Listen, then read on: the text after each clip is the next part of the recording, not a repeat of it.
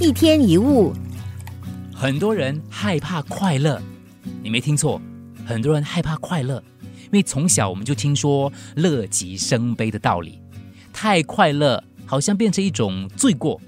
小的时候呢，长辈总是教训我们说，我们来到世上是受苦的，不是来享受的，我们要吃得苦中苦，什么？对，方为人上人。我们欠缺了健康的自私观念，不敢把自己的欲望摆在别人的利益的前面。我们被灌输要努力用功存钱，将来才会有保障。现在先辛苦，以后才享受，总觉得只有这样，自我梦想才能够实现。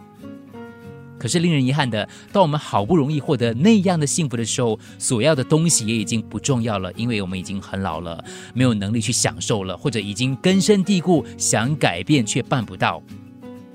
世界如此美好，到处充满着惊奇跟奇妙的事物，其实我们应该乐在其中。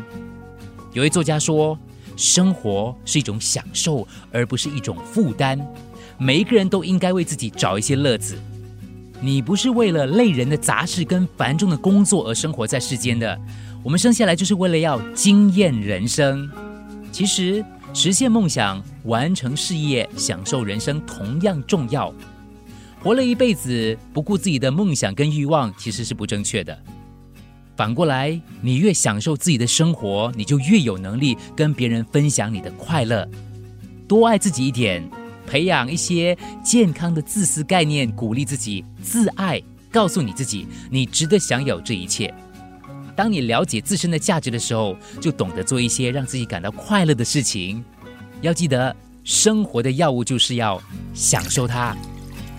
一天一物。